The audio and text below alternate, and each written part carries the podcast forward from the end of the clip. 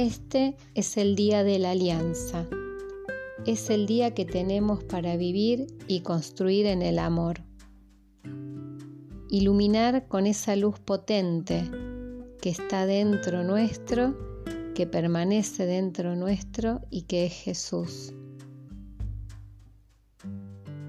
Tenemos que buscar formas nuevas de trato con el otro también podemos decir formas nuevas de expresar el amor, de hacerlo evidente al otro. Y la distancia física no es distancia afectiva.